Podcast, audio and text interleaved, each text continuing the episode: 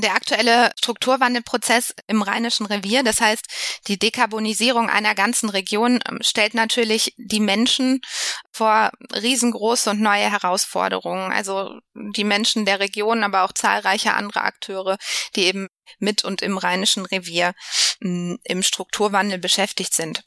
Werfen wir jedoch einen Blick zurück in die, in die Geschichte, in die Vergangenheit des Rheinischen Reviers, fallen extrem weit zurück, sogar bis in die Jungsteinzeit vor circa 7500 Jahren, weitere Phasen des Umbruchs und der starken Veränderung im Leben der Menschen im Rheinland und im Rheinischen Revier auf.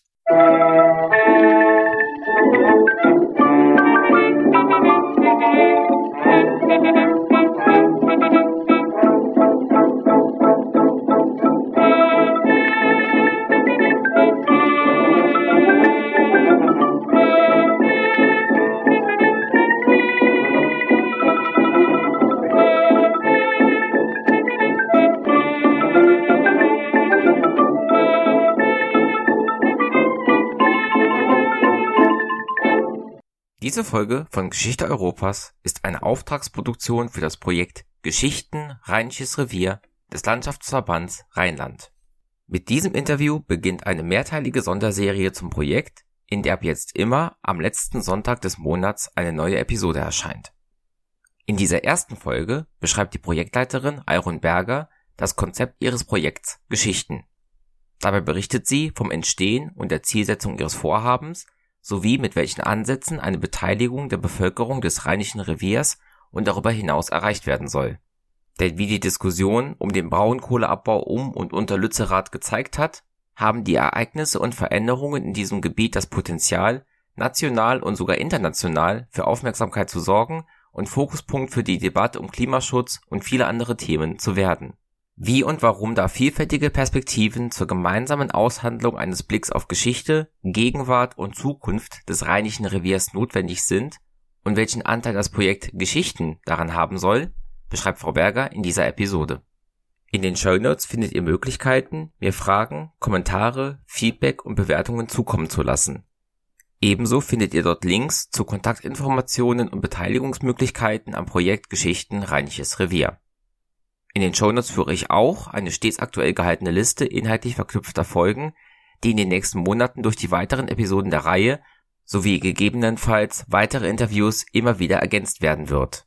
Mit einem monatlichen Beitrag auf Steady könnt ihr mich unterstützen, das Projekt Geschichte Europas zu betreiben und weiterzuentwickeln. Und dafür wäre ich euch sehr dankbar. Dieser Podcast ist Teil von Geschichtspodcasts.de und Wissenschaftspodcasts.de und erscheint sowohl auf Spotify als auch als RSS-Feed für Podcast-Apps. Wie bei einem neuen Gast üblich, beschreibt Frau Berger zunächst einmal ihren Werdegang und erklärt, wie und warum sie zum Projekt Geschichten Rheinisches Revier kam. Diese Aufnahme stammt aus dem Januar 2023. Ich wünsche euch viele neue Erkenntnisse beim Anhören dieser Folge.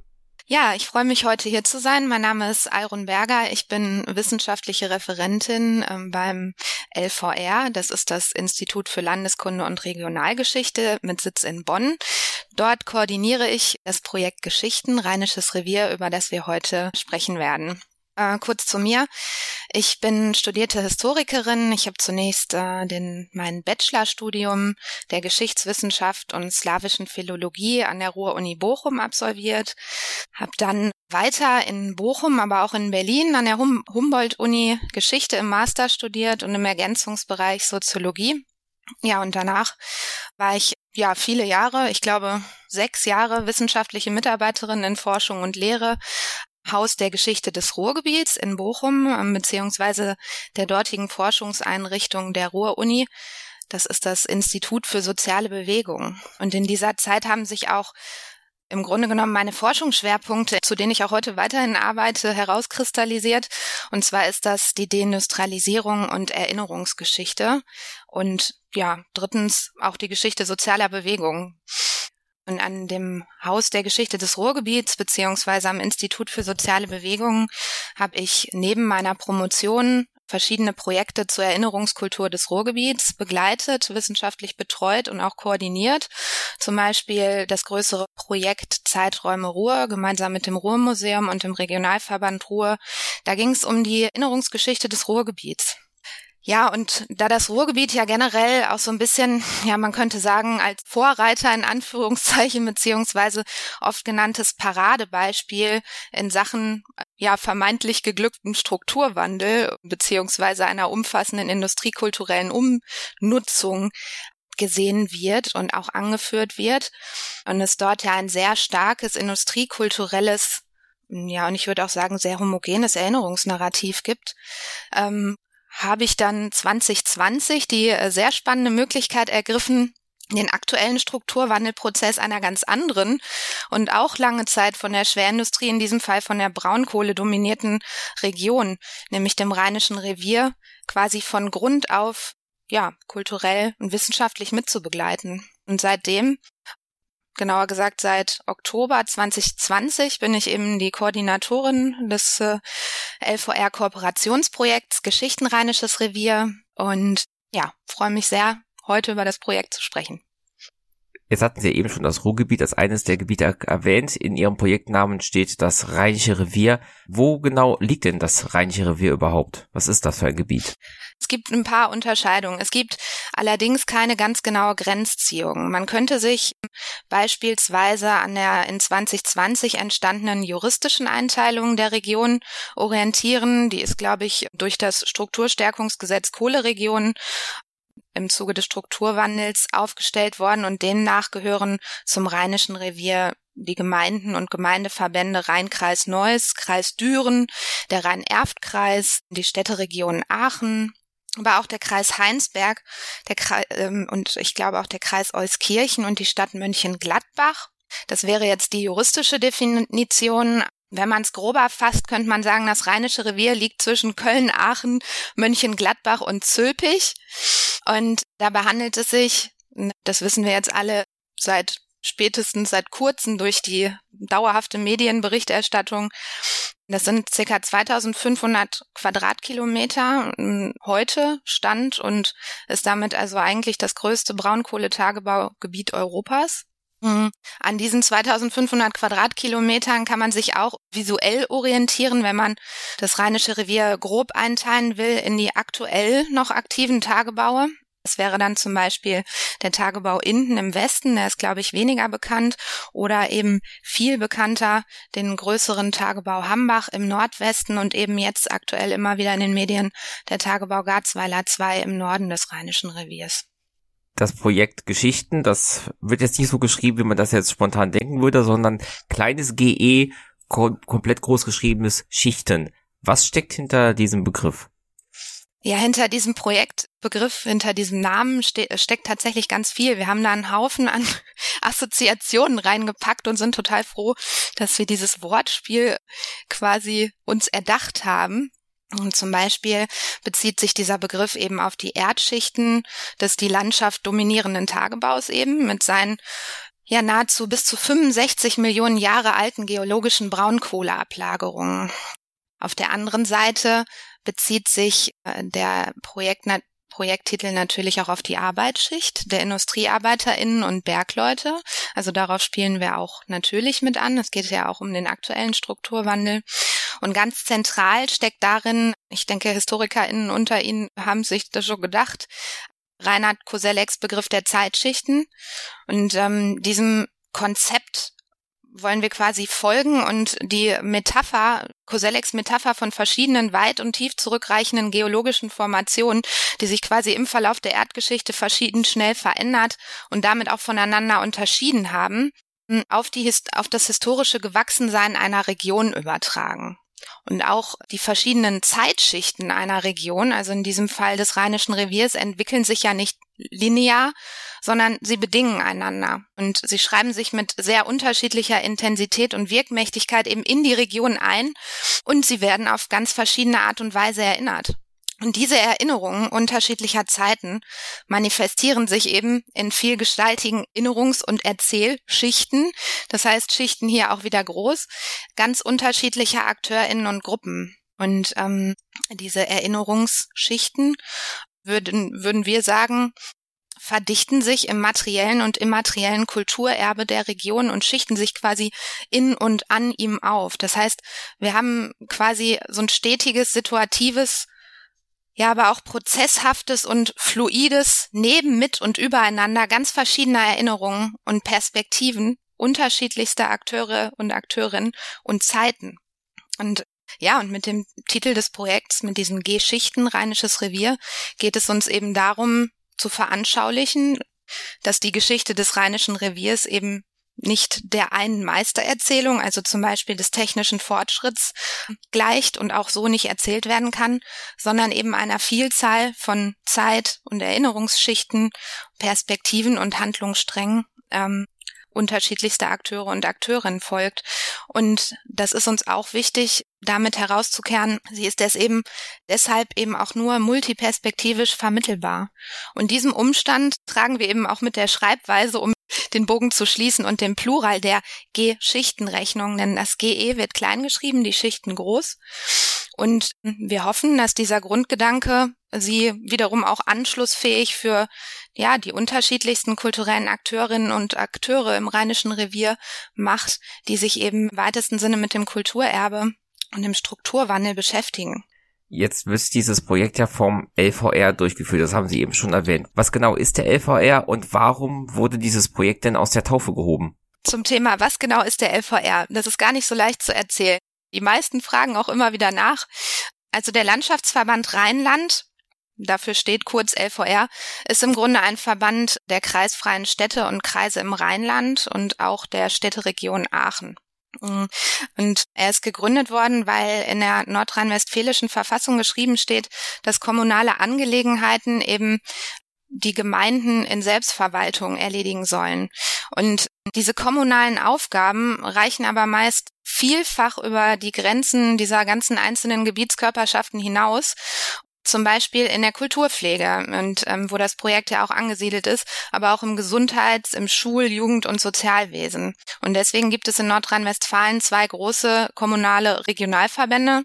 Das ist einmal der Landschaftsverband Rheinland, von dem ich komme, mit Sitz in Köln, und dem Landschaftsverband Westfalen-Lippe, der sitzt, glaube ich, in Münster. Und die nehmen eben solche Aufgaben für die kreisfreien Städte und Kreise wahr. Hm, beide Landschaftsverbände sind auch Mitglieder im Deutschen Städtetag und ich glaube auch im Deutschen Landkreistag sowie im Städte- und Gemeindebund. Und der LVR untergliedert sich in einige, also in sehr viele verschiedene Dezernate. Und unser Projekt ist angesiedelt am Dezernat für Kultur und landschaftliche Kulturpflege. Dieses Dezernat hat die Aufgabe, eben die Vielfalt der Kultur im Rheinland zu erfassen, zu erforschen, zu bewahren, aber eben auch zu pflegen. Und diese kulturellen Einrichtungen des LVR prägen die Kulturlandschaft ja quasi mit, das ist klar, weil sie ja eben auch eingreifen dadurch. Und ähm, ja, der LVR unterhält in der Kult im Kulturbereich eben einen Haufen von Museen. Sie kennen wahrscheinlich alle die LVR Industriemuseen. Er betreut aber auch die Denkmalpflege und kümmert sich um den Erhalt und auch die Sicherung von Bodendenkmalen und untersucht mit seinen WissenschaftlerInnen aktuelle und historische Entwicklungen in der Gesellschaft und betreut und sichert eben historische Archive. Warum ist der LVR ja quasi Auftraggeber des Projekts geworden? Es ist ja, wie ich gerade schon ausgeführt habe, so, dass er sich um, die Kultur und Kulturlandschaftspflege im Rheinischen Revier kümmert. Und wir haben Kulturdienststellen in diesem Kulturdezernat angesiedelt. Das wäre zum einen das Amt für Bodendenkmalpflege, ähm, das beschäftigt sich zum Beispiel seit den 1960er Jahren damit, die materiellen Zeugnisse aus der Eisenzeit, der Römerzeit und dem Mittelalter quasi vor dem Braunkohlebagger aus den Tagebauen zu retten und anschließend zu dokumentieren und zu sichern. Und das Gleiche gilt zum Beispiel für das, für das LVR-Amt für Denkmalpflege, das eben die Baukultur, die reiche Baukultur der Region dokumentiert. Das heißt, wir wissen ganz viel im Grunde über die historische Entwicklung, über die vielen Umbrüche der Vergangenheit, die im Rheinischen Revier stattgefunden haben zum Beispiel von der ja, neolithischen Revolution, also der Jungsteinzeit, über die Migration und den Kulturaustausch im Römischen Reich sowie die Entstehung und Entwicklung mittelalterlicher Siedlungsorte und Städte, von denen es eben eine riesige Anzahl gibt im Rheinischen Revier im Grunde genommen. Und das wiederum ist nicht verwunderlich, denn im Rheinischen Revier haben wir einen enorm fruchtbaren Lössboden, der eben gute Bedingungen für die Siedlung und Landwirtschaft hatte. Ja, um ein paar Schwerpunkte des LVR Industriemuseums zu nennen. Wir kennen die Entwicklung der Industrialisierung im 19. Jahrhundert, den Beginn der Textil- und Papierindustrie mit ihrem Aufschwung durch die Elektrifizierung und wir beobachten an unserem Institut, an dem das Projekt beheimatet ist quasi die Nutzung der Braunkohle und ihren in der Landschaft voranschreitenden Abbau ganz verstärkt seit Beginn des 20. Jahrhunderts in all ja, seinen Facetten man muss sagen, alltagskulturellen Facetten, denn das ist die Abteilung Alltagskultur und Sprache des LVR-Instituts für Landeskunde und Regionalgeschichte. Und aufgrund dieser Expertise ist das Projekt VR angesiedelt.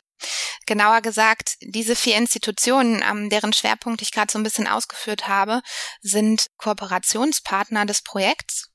Und wir haben eine Projektgruppe, die sich aus vier wissenschaftlichen Referentinnen zusammensetzt.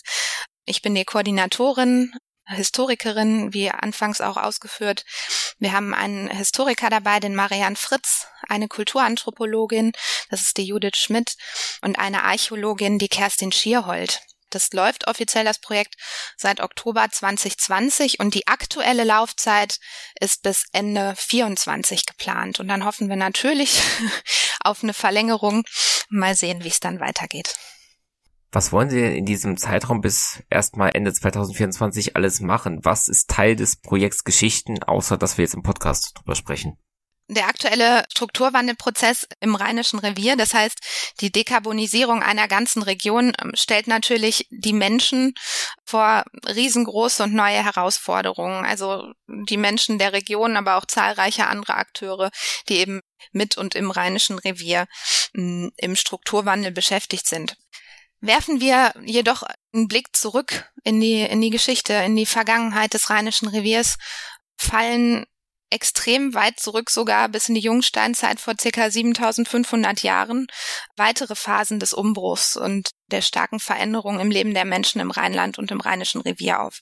Damit wollen wir natürlich nicht den aktuellen Strukturwandelprozess in irgendeiner Weise relativieren oder ja, runterkochen, sondern diese ganze Bandbreite der Veränderungen aufzeigen. Und daher ist es das Ziel des Projekts, eine, ja, multiperspektivische, ich sag mal, historische Klammer zu entwickeln, die weit in die unterschiedlichen Zeit-, Erzähl- und Erinnerungsgeschichten, wo wir wieder beim Wortspiel wären, zurückreicht. Und ganz wichtig, das ist so quasi das, ja, die andere Seite der Medaille, das andere Ziel, die aber beide verbunden sind, ist, diese Erzählung soll imstande sein, eine Struktur zu bilden, die Museen, Archive, Vereine das heißt geschichtskulturelle Institutionen des Rheinischen Reviers, aber auch archäologische Fundstellen und Baudenkmale, aber auch kommunale Einrichtungen und weitere kulturelle Institutionen.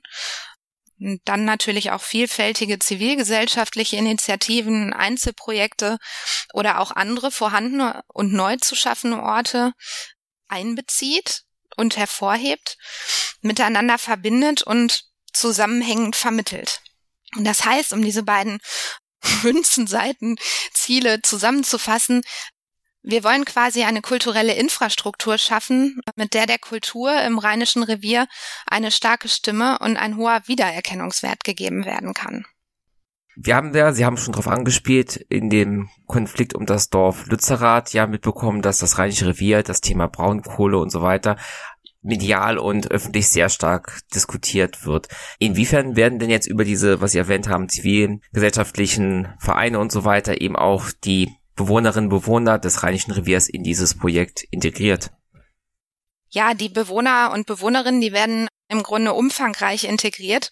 Denn dieses Projekt hat eine sehr starke partizipative Komponente. Wir arbeiten eben ganz dicht an und mit den Menschen zusammen. Natürlich, indem wir uns diese, diese reiche Geschichte, diese vielen Umbrüche in der Region anschauen, aber eben auch, und das natürlich immer akteurszentriert, aber eben auch, indem wir ähm, im Rheinischen Revier verschiedene Bausteine quasi anbieten, um mit den Menschen ins Gespräch zu kommen. Also mit den Bewohnerinnen und Bewohnern der Region, aber auch ja, mit anderen Initiativen und Projekten und ja, man könnte sagen, kulturellen AkteurInnen der Region, die ich gerade schon ausgeführt habe.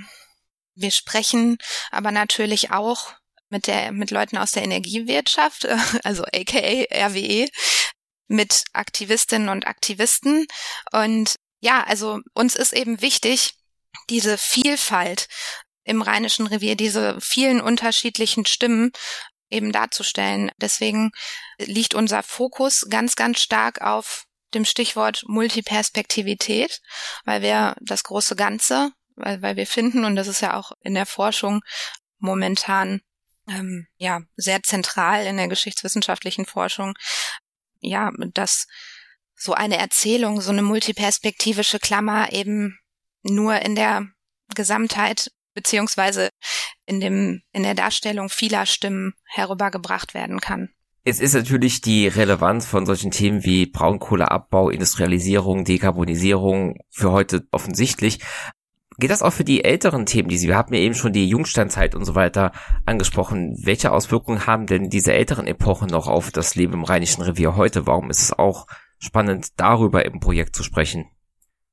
Wir wollen ja einen vernetzenden roten Faden zur breit gefächerten Vermittlung des kulturellen Erbes quasi entwickeln. Und ja, dafür ist es uns wichtig, ähm, auf den Begriff, mit dem Begriff des Umbruchs zu arbeiten.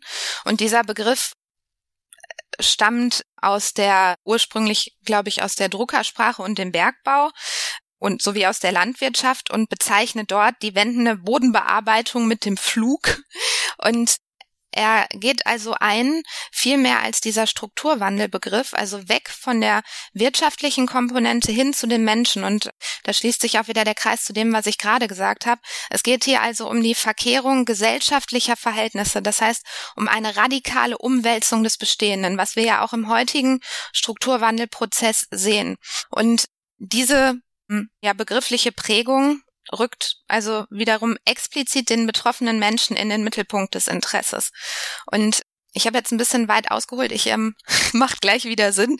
Ein Umbruch ist für uns also die radikale Umwälzung bestehender gesellschaftlicher Verhältnisse, das heißt Prozesse, die die Menschen im Rheinischen Revier tiefgreifend transformiert haben. Das heißt, unser Fokus liegt eigentlich nicht auf den Umbrüchen selbst, sondern auf der Ausarbeitung der individuellen und gesellschaftlichen Umgänge mit ihnen, also auf den verschiedenen Erfahrungen und Bewältigungsstrategien der letzten 7500 Jahre.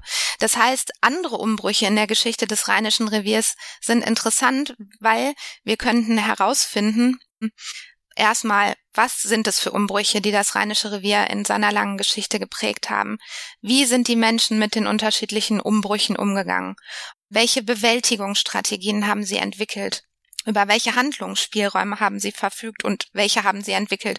Und dann auch, welche Erinnerungspraktiken und Zukunftsentwürfe wurden in solchen Phasen verdichteten Wandels im Grunde entworfen und wie haben sich diese dann später in Institutionen, Strukturen und Sozialbeziehungen niedergeschlagen. Das heißt, es ist so quasi, ja, die, das sind die zentralen Fragen einer regionalen Erinnerungsgeschichte im Grunde genommen.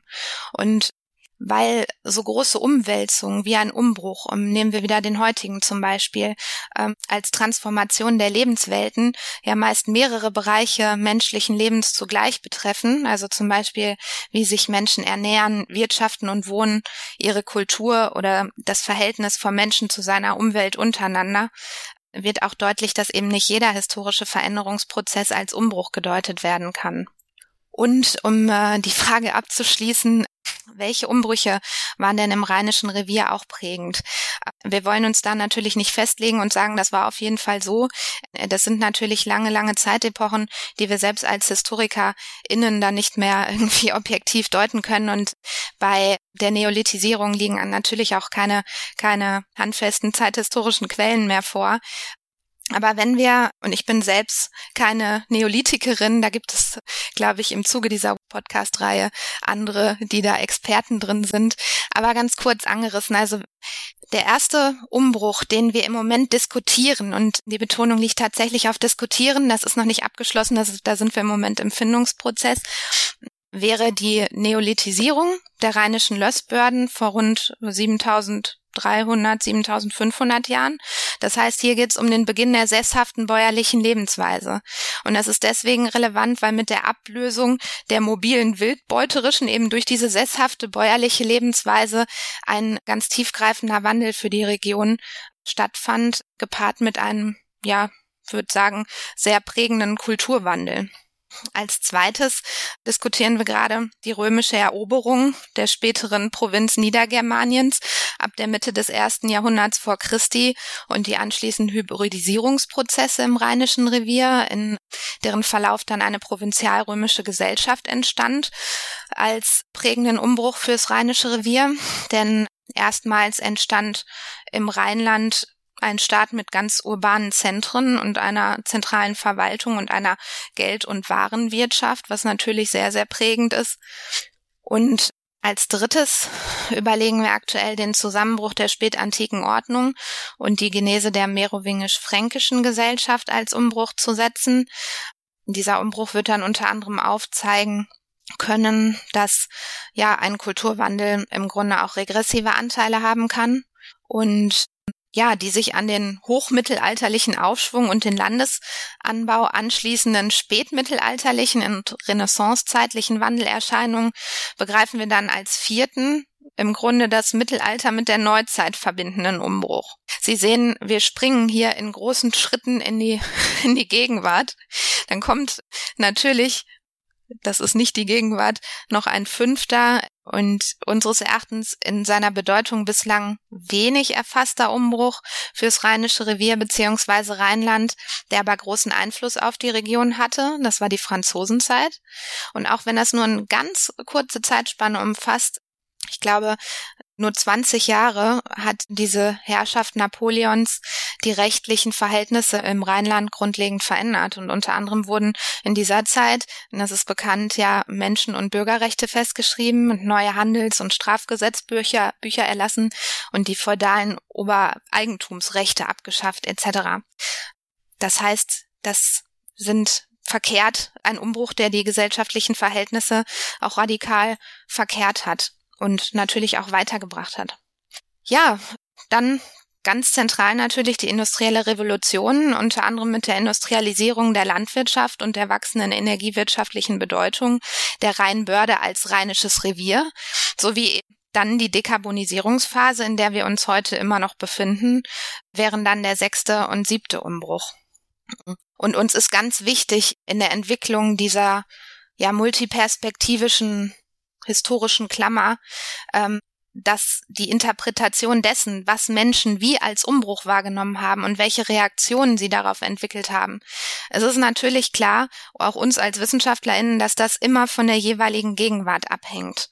Und dieses Spannungsverhältnis zwischen diesen nachträglichen Deutungs- und zeitgenössischen Erfahrungszäsuren durchzieht im Grunde alle Bereiche, die dieses Konzept Leben mit Umbrüchen nutzen möchte, um eben die Geschichte des Rheinischen Reviers zu dokumentieren, zu erforschen, aufzubereiten und zu vermitteln. Also die Wirtschaft, die Gesellschaft, die Kultur und die Umwelt. Und dabei ist ganz wichtig, immer sich wieder vor Augen zu führen, es geht uns nicht um die Umbrüche selbst, sondern eben darum, wie die Menschen zu den in den unterschiedlichen Zeitschichten und Ebenen mit diesen Umbrüchen umgegangen sind und sie bewältigt haben.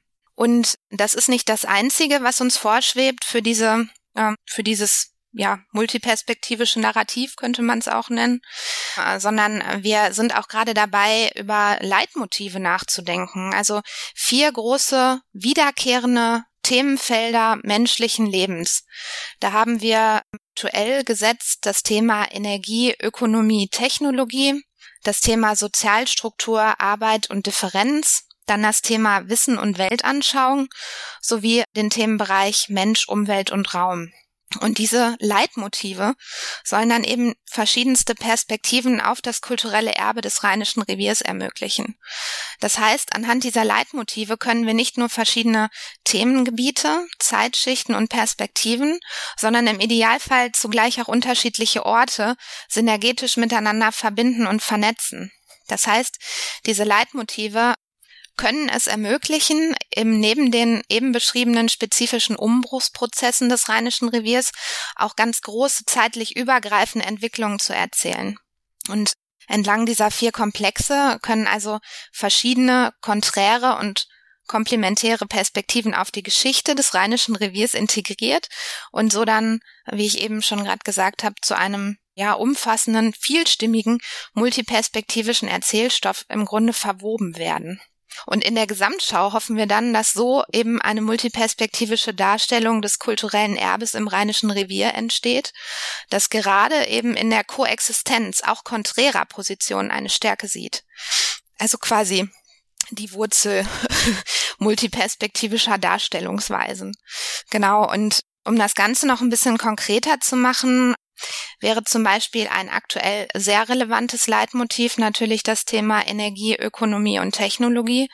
Denn die Frage, wie wir unseren ja immensen und immer mehr wachsenden Bedarf an möglichst fair gehandelter, erneuerbarer und nicht zuletzt eben auch bezahlbarer Energie jetzt und in Zukunft decken können, treibt ja im Moment extrem viele Menschen, nicht nur im Rheinland um.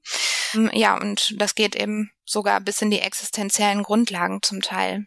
Das heißt, dieses Leitmotiv Energie, äh, kurz gesagt, würde also quasi schildern, wie der Mensch im Rheinischen Revier in den letzten Jahrtausenden bis heute Energie geerntet hat, in Anführungszeichen.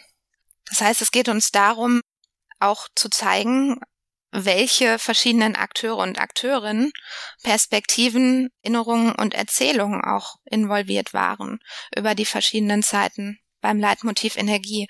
Und so können wir dann eben auch verschiedene Standorte vernetzen, zum Beispiel ein ehemaliges Kraftwerk mit weiß ich nicht, einer archäologischen Fundstelle, einem Feuerplatz, jetzt als Beispiel und dann vielleicht noch einem kleinen historischen Verein, der sich auch mit der Energiewirtschaft des Rheinischen Reviers beschäftigt.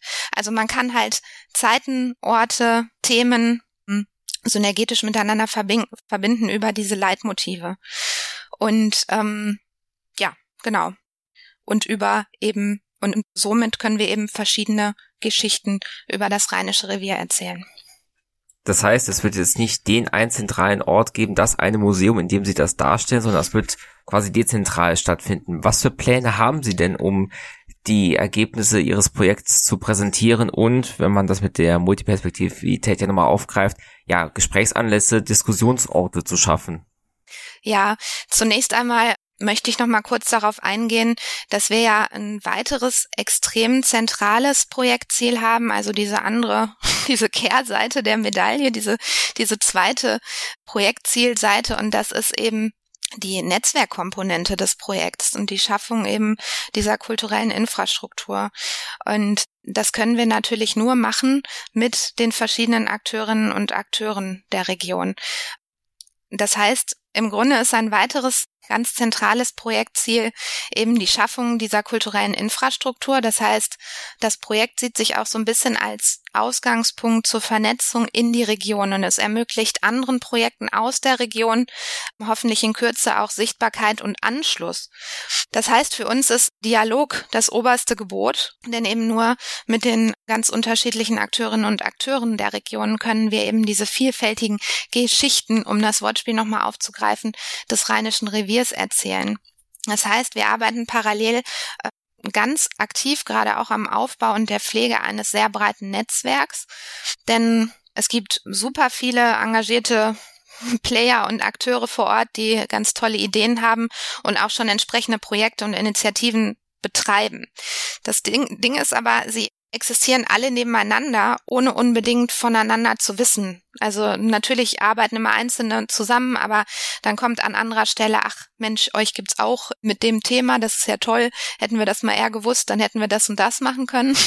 Und gemeinsam möchten wir eben also das ist ein, eine Form der Repräsentation des Projekts, dass wir diese Menschen, diese Akteure zusammenbringen an einen Tisch in verschiedenen Workshop-Reihen und ganz verschiedene Fragen erörtern, die im Moment im Rheinischen Revier im aktuellen Strukturwandelprozess eine solche kulturelle Infrastruktur herzustellen von enormem Belang sind.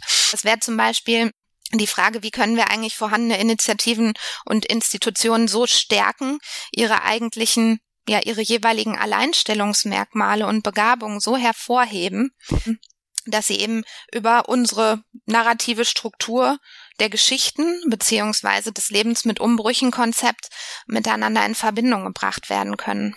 Aber wir können auch Fragen stellen und stellen diese auch, wie wir mögliche neu zu gestaltende kulturelle Orte, die eben sowohl touristisch als auch für die regionale Erinnerungskultur dann in Wert gesetzt werden, in die Vermittlungsstrategie zu integrieren. Wie bekommen wir das hin? Und schließlich, wie können wir eigentlich derartige Orte in ihrer Gesamtheit etablieren und langfristig und ganz wichtig auch zukunftsfähig miteinander vernetzen? Denn es ist uns eben natürlich ganz wichtig, dass ein kultureller Wiedererkennungswert der Region geschaffen wird und eben nicht später ein unzusammenhängender Schilderwald, in dem sich eben Einheimische und Besuchende kaum zurechtfinden können. Wie haben wir das vor? Das ist eine weitere Projektebene, die räumliche Vision. Das machen wir auch nebenbei. Das heißt, wir, wir stellen quasi Szenarien an, wie diese kulturelle Infrastruktur diese, diese multiperspektivisch narrative Vernetzung später mal aussehen könnte im Rheinischen Revier. Und dafür schwebt uns eine, ja, man könnte sagen, dezentrale Routenstruktur vor, ähm, durch die dann später die aller verschiedensten Szenarien denkbar werden. Zum Beispiel könnten wir uns ganz gut vorstellen, für das Rheinische Revier ein ja, man könnte sagen, Archipel aus Vermittlungsinseln zu schaffen. Und die würden dann quasi ähm, bestehen aus etablierten kleineren und größeren Standorten. Das heißt hier auch wieder geschichtskulturellen Institutionen wie Museen, Archiven, Vereinen, aber auch kommunalen Einrichtungen und archäologischen Fundstellen und Baudenkmalen und anderen vorhandenen und neu zu schaffenden Orten, sowie aber auch neuen und zum Teil sogar mobil denkbaren Knotenpunkten des Rheinischen Reviers. Das könnten größere Projekte wie beispielsweise Besucherzentren mit Dauerausstellungen als Vermittlungsorte sein, sowie gegebenenfalls auch weitere neu zu etablierende prägnante Orte, die an einschlägigen Punkten in der Region liegen würden und allesamt eben auch wiederum über dieses Leben mit Umbrüchen Narrativ beziehungsweise die Geschichten vernetzt wären. Mhm. Genau. Und solche Knotenpunkte könnten eben neben den bereits in der Planung befindlichen vier Besucherzentren möglicherweise auch in reale Räume übersetzte Start- und Endpunkte unserer eben erläuterten Leben mit Umbrüchen Erzählung sein. Das ist natürlich alles Zukunftsmusik. Wir sprechen in diesem Zusammenhang immer von kulturellen Möglichkeitsräumen. Aber um nochmal anzuknüpfen an, an Ihre Frage, was nutzen wir noch zur Präsentation des Projekts? Also das ist natürlich jetzt die ja, die Umsetzung, der Weg des, zum zweiten Ziel, nämlich der Vernetzungskomponente des Projekts geschuldet gewesen. Wir halten natürlich auch einfach Vorträge. Wir melden uns bei den unter unterschiedlichen Akteurinnen und uns relevanten Akteurinnen und Akteuren des Rheinischen Reviers bieten Vorträge an, werden auch oft und gerne eingeladen, berichten über das Projekt, kommen dann in bilaterale Gespräche und bieten dann je nach Bedarfen eben Workshops an mit anderen Projekten, Kommunen und den geschichtskulturellen Institutionen, aber auch zivilgesellschaftlichen Initiativen. Um mal ein Beispiel zu nennen, durch diese ja, bisherigen Initiativen unseres Projekts sitzen wir als Mitglied quasi Kompetenznetzwerk Tourismus Rheinisches Revier. Die machen quasi das, das Gleiche in Grün, nämlich entwickeln eine Strategie für einen starken Tourismus im Rheinischen Revier. Und über diese verschiedenen Vorträge und bilateralen Gespräche ist dann eben genau das passiert, was auch Ziel des Projekts ist. Wir haben gesagt, hey, wir haben doch hier Synergien. Wir können jetzt nicht eine Kulturland, eine nur eine geschichtskulturelle Landschaft einfach auf die Beine stellen wollen, dafür brauchen wir die TouristikerInnen. Und die haben wir eben mit diesem Kompetenznetzwerk Tourismus.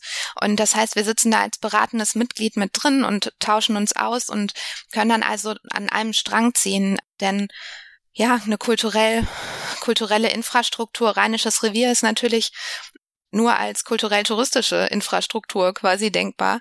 Das ist ja bei etablierten, in etablierten Kulturregionen, sage ich mal, in Re ehemals schwerindustriellen Regionen, die eine sehr starke Erinnerungslandschaft haben, um auch mal wieder das Beispiel Ruhrgebiet anzuführen, ist das natürlich ähm, ganz klar, dass die zusammengehen müssen. Aber im Rheinischen Revier stehen wir ja noch ganz am Anfang und das ist auch das Spannende.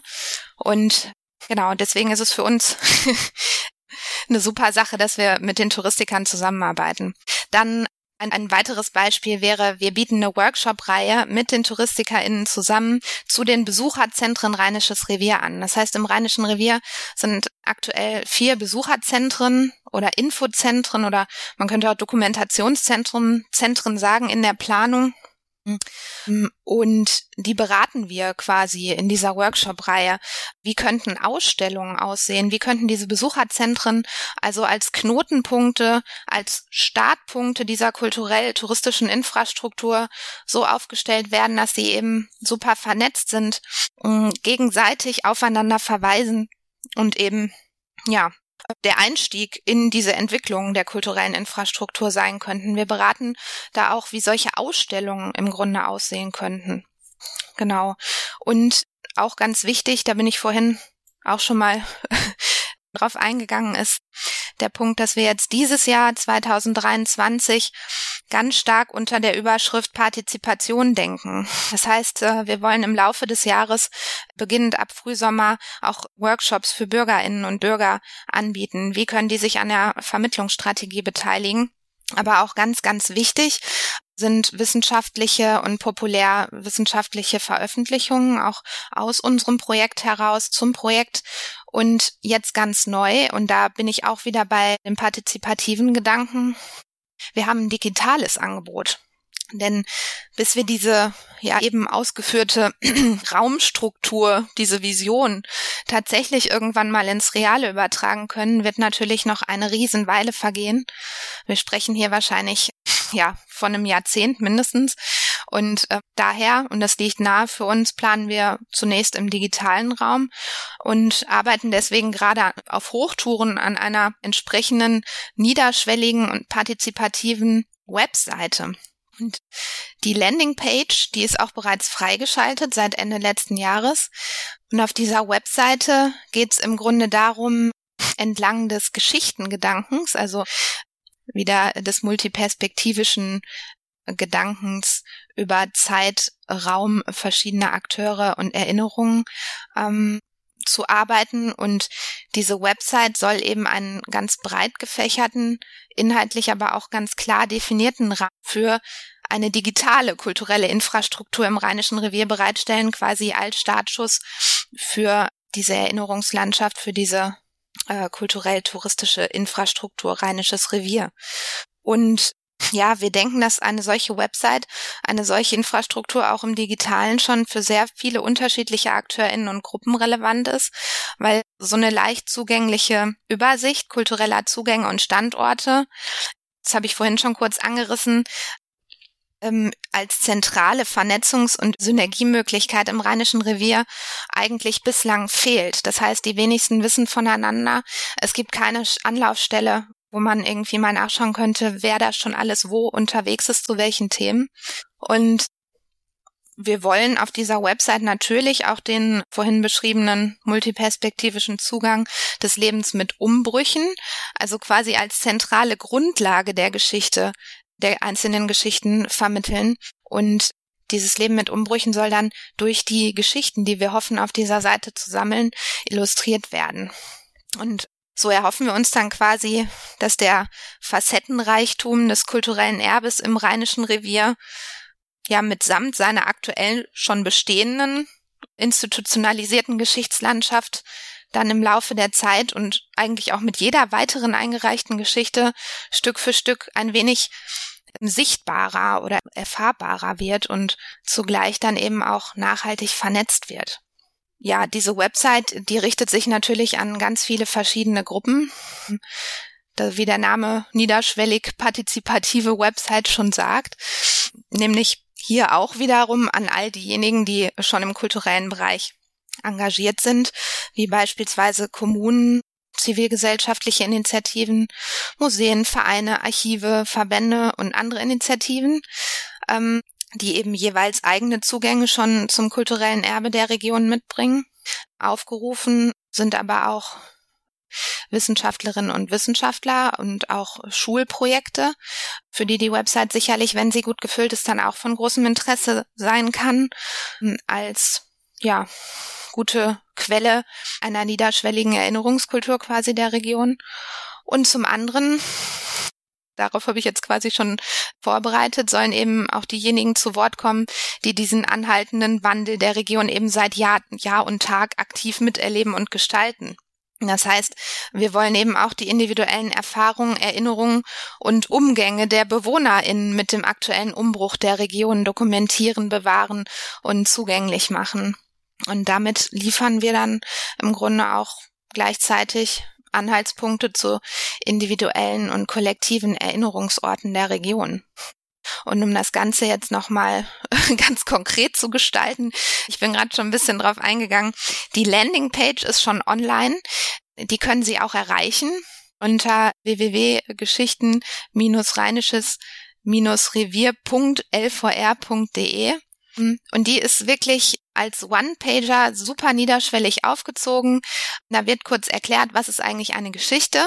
Eine Geschichte, natürlich auch wieder GE klein, Schichten groß, von Coselex Zeitschichten herrührend, ist ein Einblick in die kulturelle Vergangenheit, Gegenwart und Zukunft des Rheinischen Reviers. Das heißt, wir lassen hier sehr offen, was jemand als Geschichte versteht und beitragen möchte. Es gibt drei Beispiele die quasi verschiedene Zielgruppen umfasst. Also zum Beispiel könnte ein Museum eine Geschichte einreichen. Das wäre dann zum Beispiel ein neues Ausstellungs Ausstellungsobjekt, anhand dessen sich eben eine bestimmte Geschichte der Region veranschaulichen ließe. Ähm, eine Privatperson kann natürlich auch eine Geschichte einreichen. Dann könnte das Beispiel, glaube ich, genannt über ein interessantes Gebäude, das dem Braunkohlentagebau weichen musste.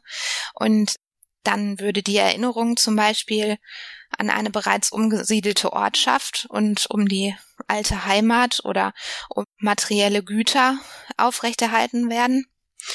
Ja, und wir sind eben super gespannt schon auf die Geschichten, Perspektiven, Erinnerungen und Erzählungen zum Rheinischen Revier, die uns dann hoffentlich in Fülle erreichen werden.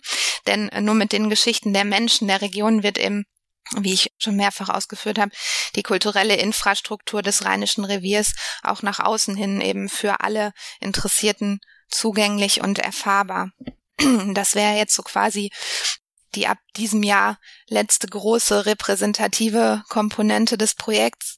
Ähm, ja, und ähm, wir freuen uns drauf, wenn die Website dann tatsächlich ab Frühling, Frühsommer freigeschaltet wird mit noch viel umfangreicheren Funktionen, wie zum Beispiel einer interaktiven Karte. Das sind dann so Spielereien, dass wenn wir viele, viele Geschichten gesammelt haben, kann man könnte man quasi im digitalen Raum diese, diese Routenstruktur vielleicht schon mal ansatzweise darstellen.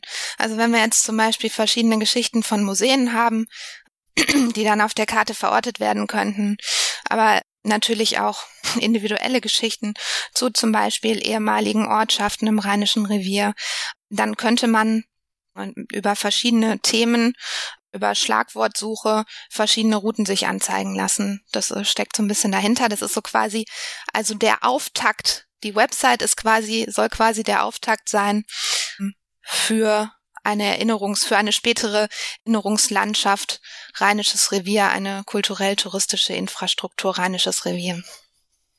Jetzt haben Sie ganz viele kleine dezentrale Stellen beschrieben, an denen man digital und analog diese Ergebnisse des Projekts sehen kann. Wird es aber auch eine große Stelle oder mehrere große Stellen geben, wo halt zentral viel auf einmal dargestellt wird? Also uns schwebt ja so eine so ein Archipel aus verschiedenen Vermittlungsinseln vor für diese kulturell-touristische Infrastruktur. Das heißt, wir haben, wie ich schon ausgeführt habe, etablierte kleinere, aber auch größere Standorte in Form von Museen etc.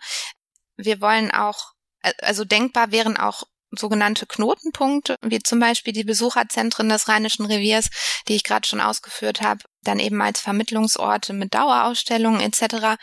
Ähm, aber es könnte natürlich auch ein bis zwei, ich will mich da gar nicht festlegen, sogenannte ja Leuchttürme noch größere Knotenpunkte geben, ähm, die eben neben den bereits in Planung befindlichen Besucherzentren ähm, ja auch in reale Räume übersetzte Punkte unserer Rahmenerzählung sein könnten. Und hier bewege ich mich tatsächlich in einem kulturellen Möglichkeitsraum, um mal den Titel eines Tagungsvortrags von uns aufzugreifen. Denn das ist alles totale Zukunftsmusik und sehr unkonkret noch, aber es gibt die Überlegung zum Beispiel eines archäologischen Kulturlandschaftsparks, ähm, der das habe ich gerade nicht richtig ausgedrückt, der soll nicht größer und leuchtender werden als die vier Besucherzentren sondern quasi einer dieser Knotenpunkte sein oder ein weiterer dieser Knotenpunkte. Und so ein archäologischer Kulturlandschaftspark würde dann eben unseren ersten Umbruch aufgreifen, im Grunde dieser multiperspektivischen Erzählung, nämlich er könnte den Landschaftswandel zwischen Jungsteinzeit, Eisenzeit, römischer Kaiserzeit und Hochmittelalter sichtbar machen. Wie kann man sowas machen? Das wäre möglich, also könnten wir uns vorstellen, in Form einer Modellierung quasi unterschiedlicher Landschaften mit einer darin enthaltenen Rekonstruktion entsprechender Siedlungs-, Wirtschafts- und Infrastrukturflächen. Und so ein Park würde sich hm, zu traditionellen Freilichtmuseen insofern unterscheiden, als dass sie nicht die Gebäuderekonstruktionen im Vordergrund stünden, sondern eben die rekonstruierten Landschaften. Also ähm, der durch das Georelief, den Boden sowie Flora und Fauna geprägten historischen Ökotope. Und auf diese Weise könnte dann Kulturlandschaftswandel auch hautnah erfahrbar gemacht werden. Und man könnte sich also sprichwörtlich durch verschiedene Zeitschichten beziehungsweise Umbruchzeiten be bewegen. Ja, demgegenüber ähm, gibt es die Überlegung oder den sage ich besser, den Wunsch, auch für den aktuellen Umbruch der Dekarbonisierung eines Tages mal einen konkreten Raum zu erhalten. Und ja, hier könnte man quasi auf die Entwicklung des Anthropozän eingehen und das wäre symbolisch total gut vorstellbar im ehemaligen Kraftwerk Frimmersdorf.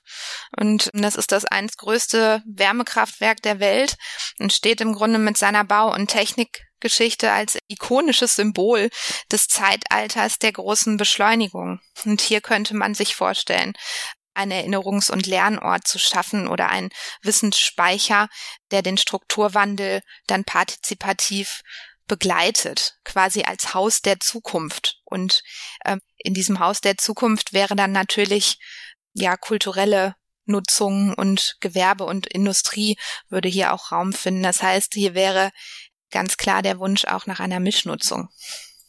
Schauen wir nochmal abschließend in die Glaskugel in den Januar 2025. Wie hat das Projekt Geschichten das Rheinische Revier verändert? Ja, im Idealfall ähm, haben wir auf unserer Website, die ich vorhin vorgestellt habe, von der ich erzählt habe und auf die Sie hoffentlich auch äh, auf die hoffentlich auch viele von Ihnen jetzt im Anschluss klicken werden oder die Tage und eine Geschichte einreichen und gerne auch mehrere. Dort haben wir im Idealfall ganz viele ihrer und solcher Geschichten gesammelt, um ja, diese Mannigfaltigkeit des kulturellen Erbes im Rheinischen Revier hervorheben zu können. Auf diese Weise haben wir viele kulturelle Akteurinnen und Akteure, aber auch Individuen vernetzt, die sich mit und die sich mit Umbrüchen und ja, der Geschichte des Rheinischen Reviers mit dem kulturellen Erbe beschäftigen wollen. Hm. Ja, wir haben weitere Szenarien entwickelt für die Schaffung einer kulturell-touristischen Infrastruktur, haben ein ganz breites Netzwerk geschaffen. Wir haben unsere Erzählung weiter äh, ja weiter vorangebracht, noch mehr konkretisiert, so dass jeder Mann und jede Frau gut versteht, was wir eigentlich damit vorhaben, verstanden hat, dass die Geschichte des Rheinischen Reviers also nur ganz, ganz vielstimmig heißt multiperspektivisch erzählt werden kann, dass das Projekt einfach, ja, lokale, regionale, aber sehr gerne natürlich auch überregionale Bekanntheit bekommen hat und ähm, ja, eben auf dem besten Weg ist, der Kultur im Rheinischen Revier wirklich eine starke, ähm, vielstimmige Stimme, obwohl das sehr merkwürdig klingt, zu geben. Und ja, damit dann auf, auf einem sehr guten Weg ist, um diese kulturell-touristische Infrastruktur ähm, weiterhin zu begleiten und zu gestalten. Musik